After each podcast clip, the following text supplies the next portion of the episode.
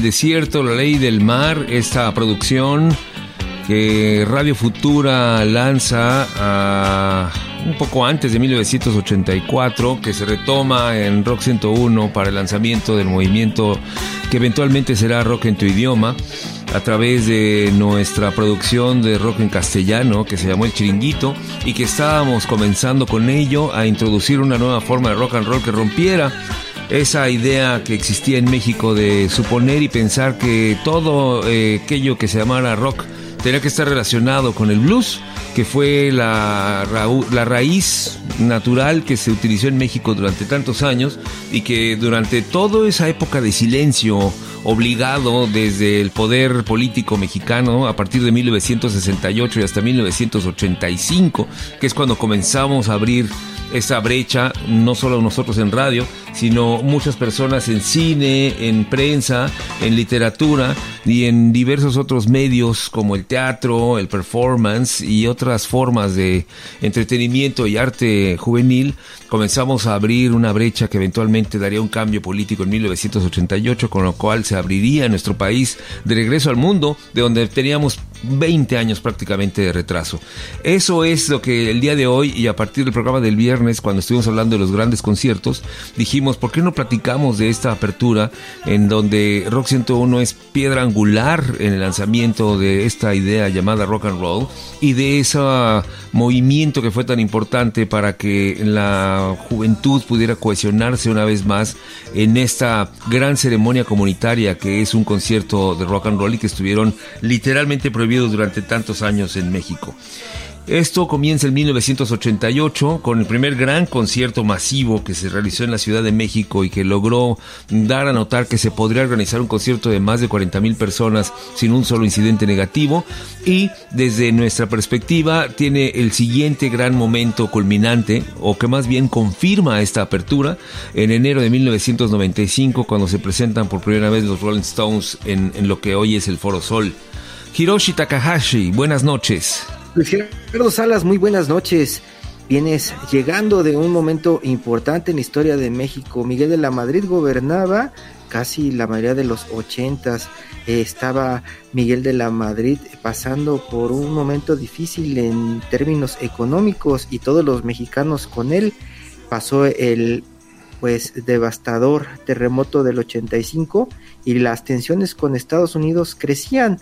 Ya se comenzaba a cuestionar mucho el gobierno del PRI en ese momentos, en esos momentos y, Carlos Salinas de Gortari llegaba al poder. Carlos Salinas de Gortari quien incluso durante su campaña te decía que incluiría políticas de apertura en todas las áreas, política, económica, en cultura y prometió también, te prometió Luis, concentrarse en las inquietudes de la juventud mexicana.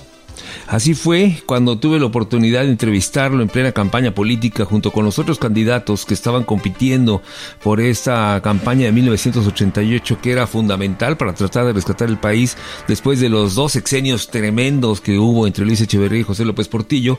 Mm, Carlos Salinas de Gortari, cuando le menciono en plena campaña electoral del 88 el concierto de Miguel Ríos y que fueron más de 40 mil personas reunidas en la Plaza México, se queda viendo por afuera de la ventana, íbamos en su autobús de campaña como reflexionando, mira, 40 mil personas, es lo que yo supuse, porque se quedó con esa idea y luego regresó y nada más dijo en voz quedita 40 mil personas.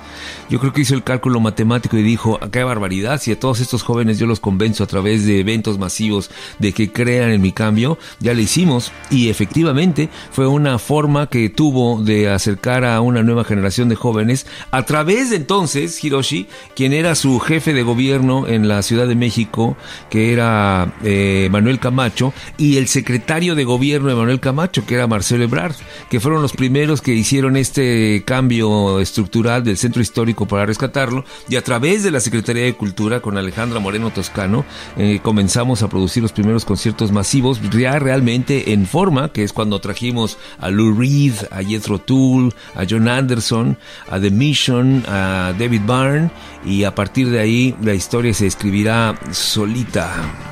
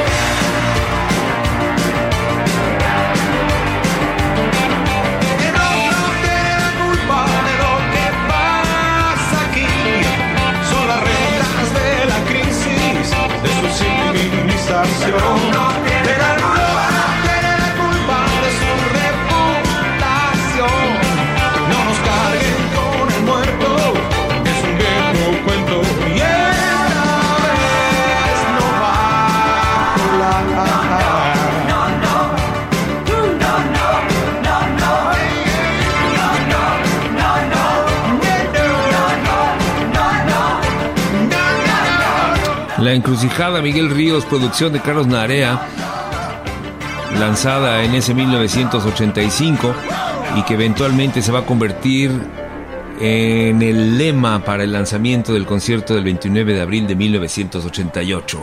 Esto es el colectivo Rock 101. Y aquí está José Carlos Martínez. Buenas noches, José Carlos. Muy buenas noches, Luis. ¿Cómo estás? Eh, Hiroshi, buenas noches. Pues mira, los estoy escuchando con atención.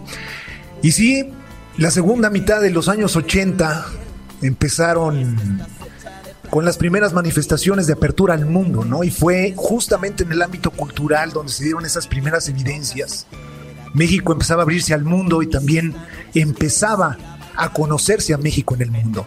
Y la música fue una de esas aristas que empezaron a ubicar a nuestro país como una plataforma importantísima para que bandas y artistas de Europa llegaran a este continente, principalmente de España, ¿no? Por la cercanía del idioma y las simetrías culturales.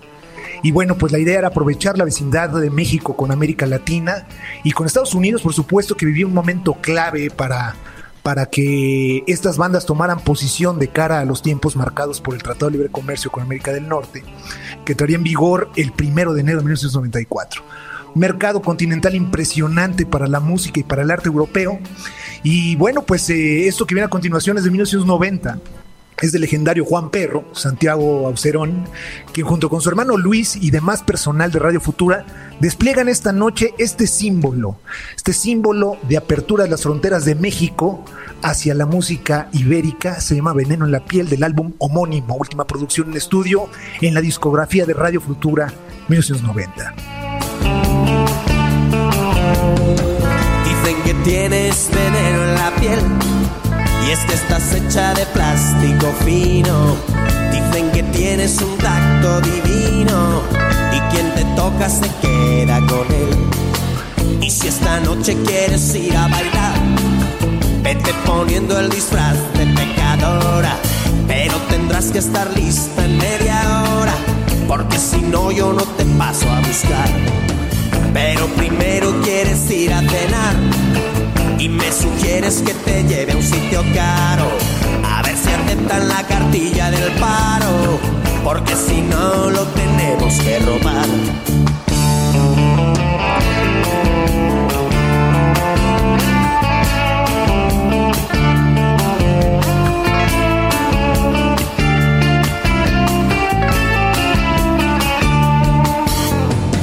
Yo voy haciéndome la cuenta de cabeza prodigas tu sonrisa con esmero y te dedicas a insultar al camarero y me salpicas con espuma de cerveza y aquí te espero en la barra del bar mientras que tú vas haciendo discoteca. Como te pases te lo advierto muñeca que yo esta vez no te voy a rescatar. Te crees que eres una bruja consumada y lo que pasa es que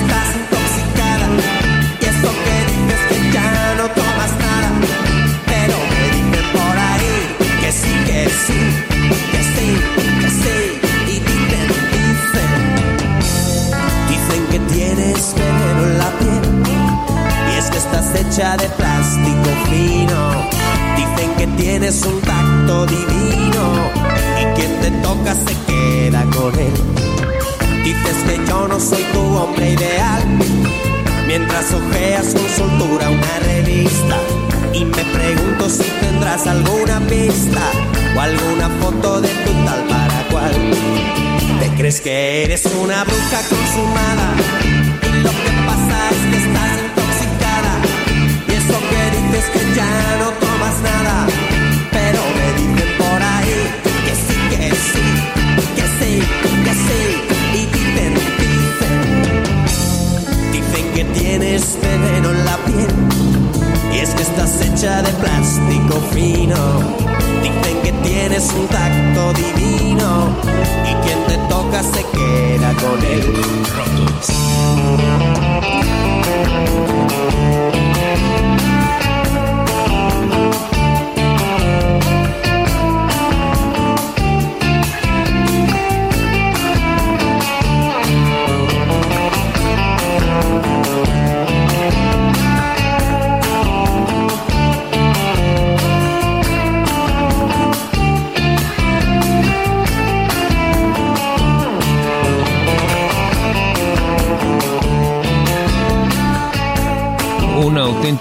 maestro en el manejo de la palabra, muy al estilo fascinante, armónico, rítmico que tenía eh, José María Cano para las composiciones que hizo con Mecano y que es un manejo del castellano que nos fue fascinando y sorprendiendo a todos cuando estábamos acostumbrados, como les digo, a un rock and roll muy básico que durante años en México vivió en la oscuridad, en la tangencia de lo que se llamaban los hoyos funky y que cuando comenzamos a descubrir estos sonidos que vienen del mundo del cual estamos desconectados a lo largo de todos estos años, empieza una apertura que va a ser fascinante y muy participativa tanto de una generación que venía de la década de los 60 como de una nueva generación que en los 70 empezó a crecer con esta nueva forma de relación con el entretenimiento hasta convertirnos en el país que fuimos desde 1994 hasta el año 2015, 2016, absolutamente abiertos al mundo, intercambiando culturalmente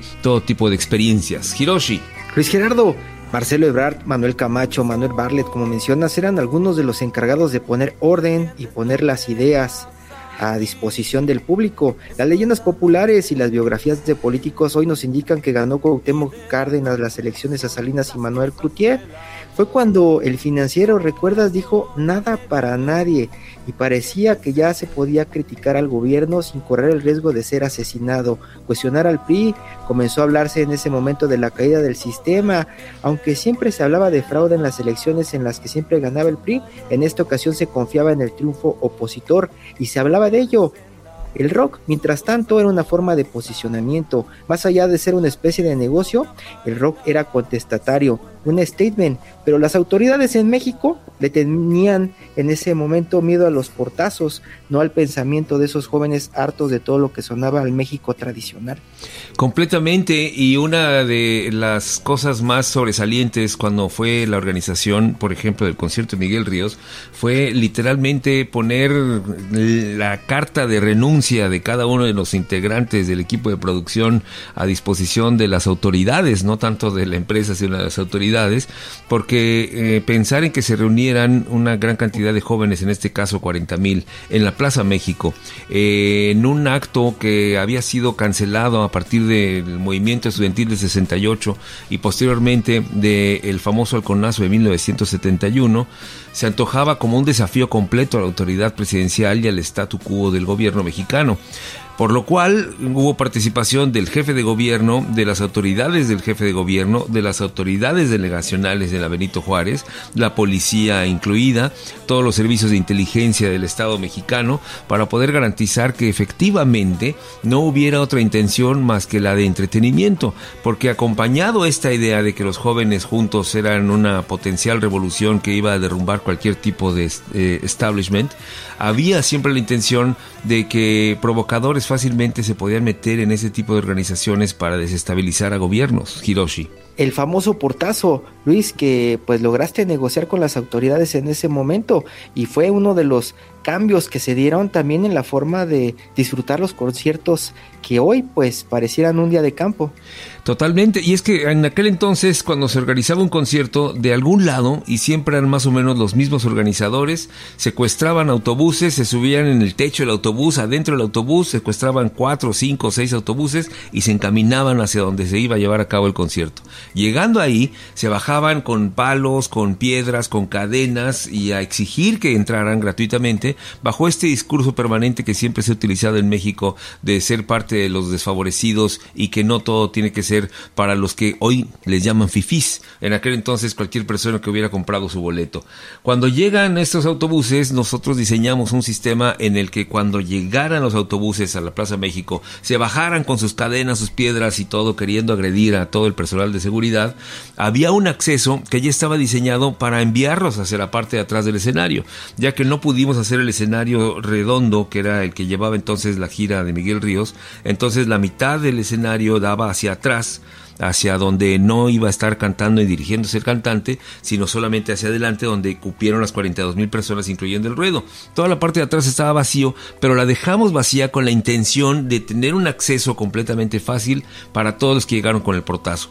Habrán llegado unas 500, 600 personas con el portazo que los dejamos entrar y lo fascinante fue cuando llegaron con sus cadenas, piedras y todo, dijeron, queremos entrar y vamos a entrar con portazo y les dijimos, no, espérenme jóvenes, por aquí por favor. A la hora de que se les desarmó y se les quitó esa contención, la reacción fue la de entrar. Se rompieron unas letras gigantes que habíamos construido de Unicel que decían el nombre de Miguel Ríos. Se fueron bailando las letras poco a poco hasta que se desaparecieron y todo mundo se incorporó en un ambiente de camaradería que hasta la fecha todos recordamos, todos quienes estuvimos ahí, como uno de esos momentos importantes, históricos en nuestro México contemporáneo y por eso lo consideramos el punto de partido de esta apertura, ya que la comunión que se logró eliminando todo tipo de violencia fue sorprendente con todo y un retraso de más o menos tres horas por culpa del clima que cayó el aguacero del siglo ese 29 de abril, el primer aguacero de 1988.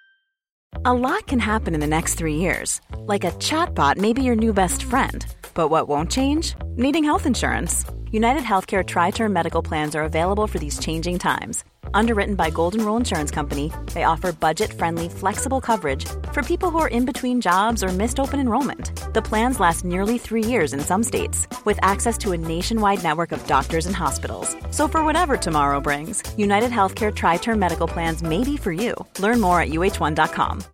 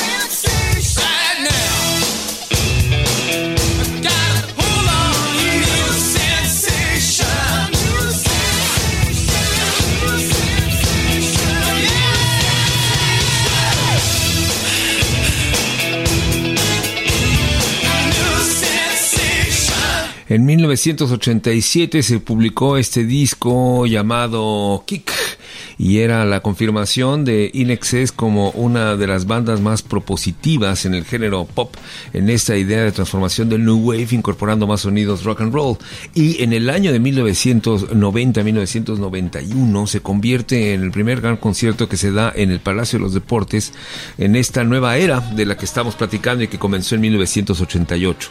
Una serie de negociaciones que llevaron a Inexcess a ser uno de los grupos mejor pagados en ese año como consecuencia de las negociaciones en las que nos vimos involucrados ya nosotros y una empresa nueva que estaba comenzando a tener una contribución mayor en la producción de conciertos y que eventualmente se va a convertir en dominante en México de nombre Ocesa. Y eso ocurre con ese primer concierto que todos recordamos es el primer gran evento que se da en el Palacio de los Deportes en estas condiciones ya completamente mm, internacionalizadas de cultura alrededor de un concierto. Hiroshi, Luis Gerardo, nuevas sensaciones, muchas en las universidades. Ahí se hablaba de política, que ya se iba a respetar el voto y todo el mundo confiaba en ello. La Ciudad de México, Luis, hay que recordar, antes de los noventas y al arranque de los noventas, estaba cerrada la vida nocturna. Si querías tomar un trago en lunes, en martes o en domingo, tenías que visitar Garibaldi y escuchar mariachis o salsa para disfrutar de la noche, o como decías, meterte algún hoyo funky del que no sabías si ibas a salir con vida. Todo lo que se ofrecía como sofisticado de avanzada arrancaba el jueves y terminaba la madrugada del domingo. Existía mucho miedo a que la juventud se divirtiera. Y estás hablando de conciertos en la ciudad que en algunos casos habían terminado mal. Era lo que probablemente te decían en ese momento, Luis. Con Miguel Ríos y Rock 101 se abre una nueva etapa, con Inexcess otra. Y podríamos pensar, Luis, los que vivimos esos momentos desde afuera, que desde el lado del gobierno local existía un político gestor o negociador al que no se le tenía que explicar que la música y la diversión de los jóvenes era necesaria. Efectivamente, y yo creo que esa fue una de las grandes contribuciones cuando llegó esta nueva generación de políticos en 1988, que entendían que había que darle una nueva manifestación a los jóvenes para que pudiera ser esa válvula de escape necesaria de cada fin de semana. Eh, cuando menciona Hiroshi que la vida nocturna era inexistente en la Ciudad de México, para que se den una idea a todos quienes están escuchando y que no vivieron aquellos años, había tres o cuatro lugares a donde poder ir a bailar y escuchar música.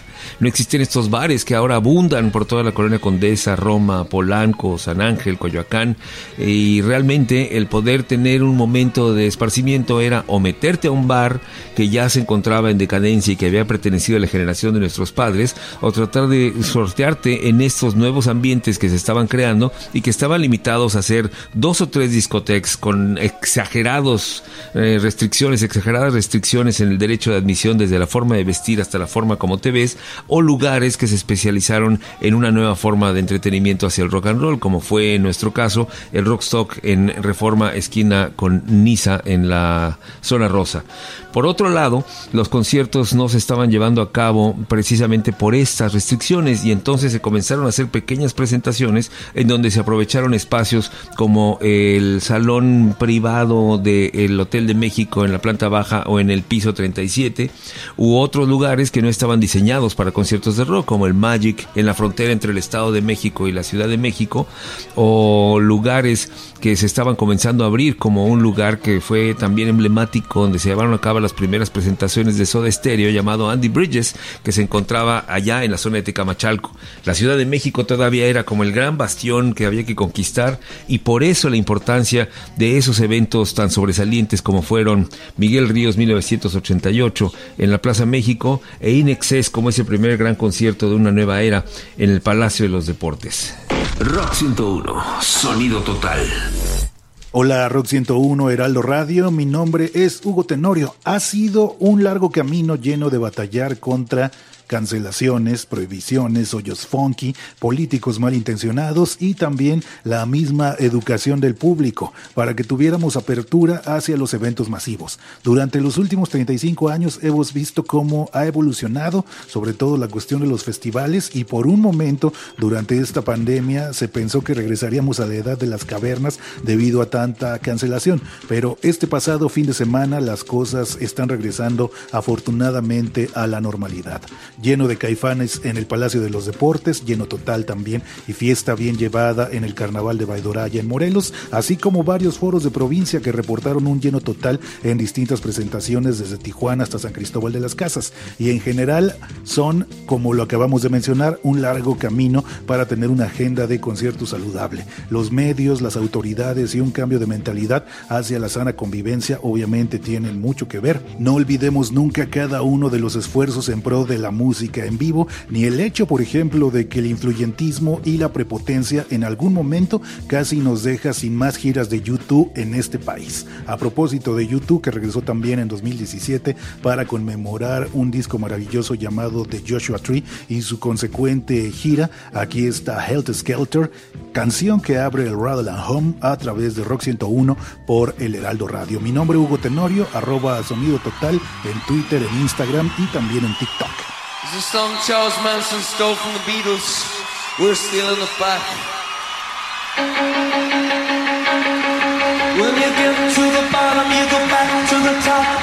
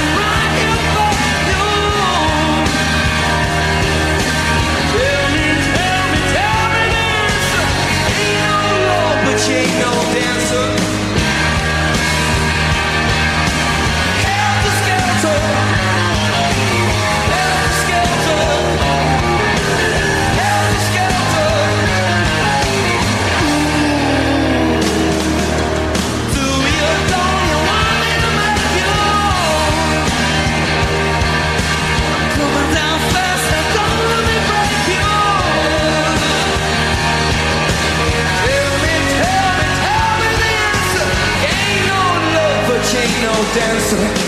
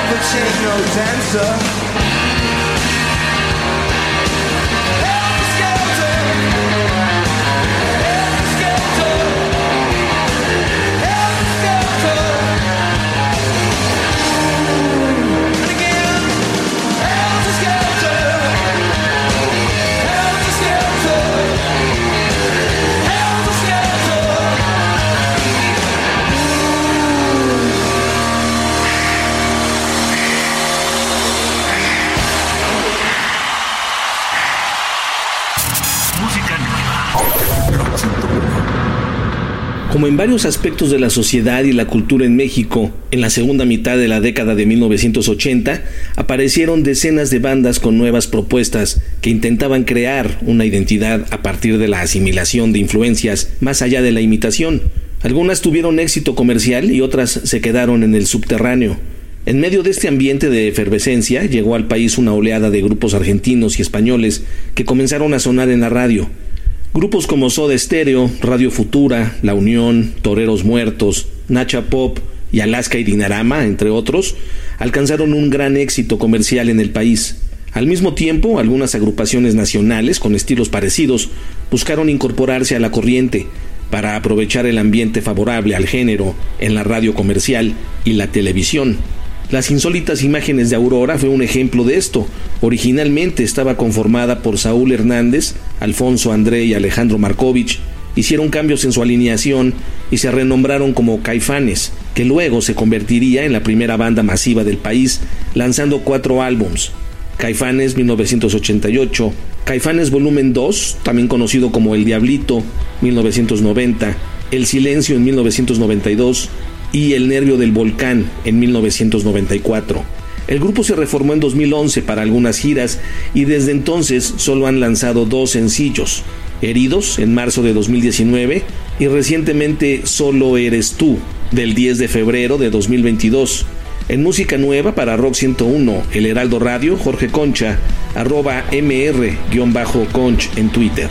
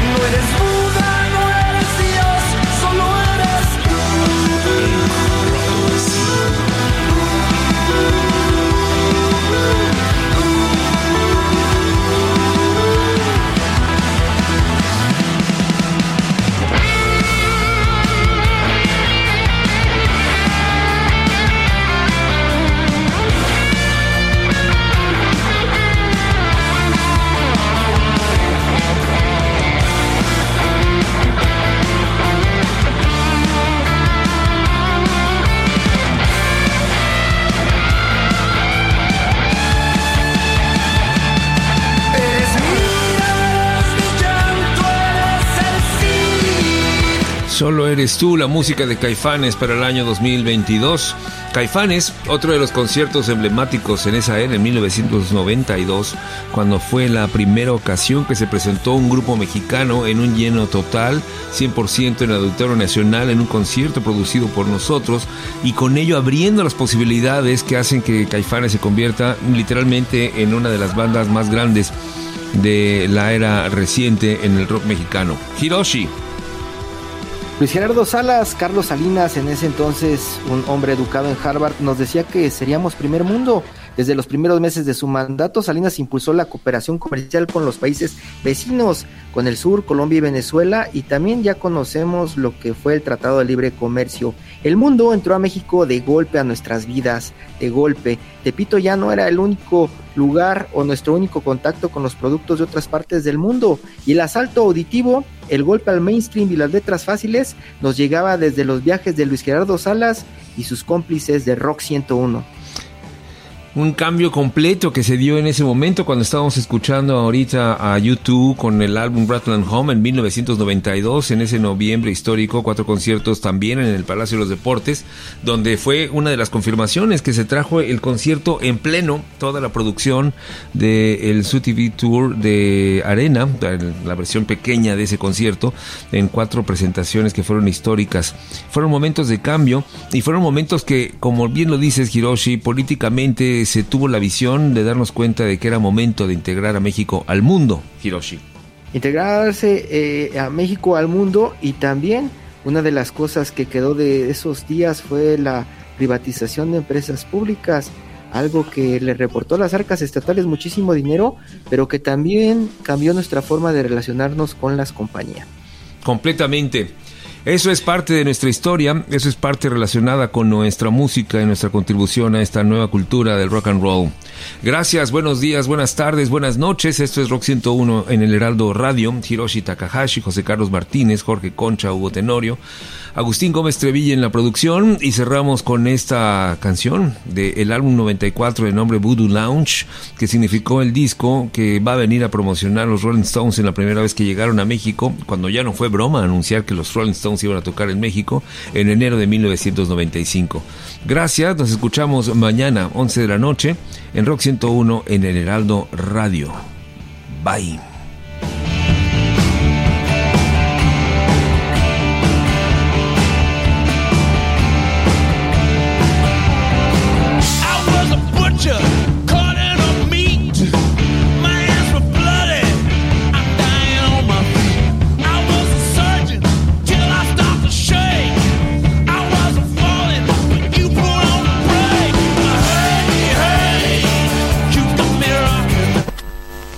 En este momento está saliendo de Rock 101. Historia pura en el Heraldo Radio.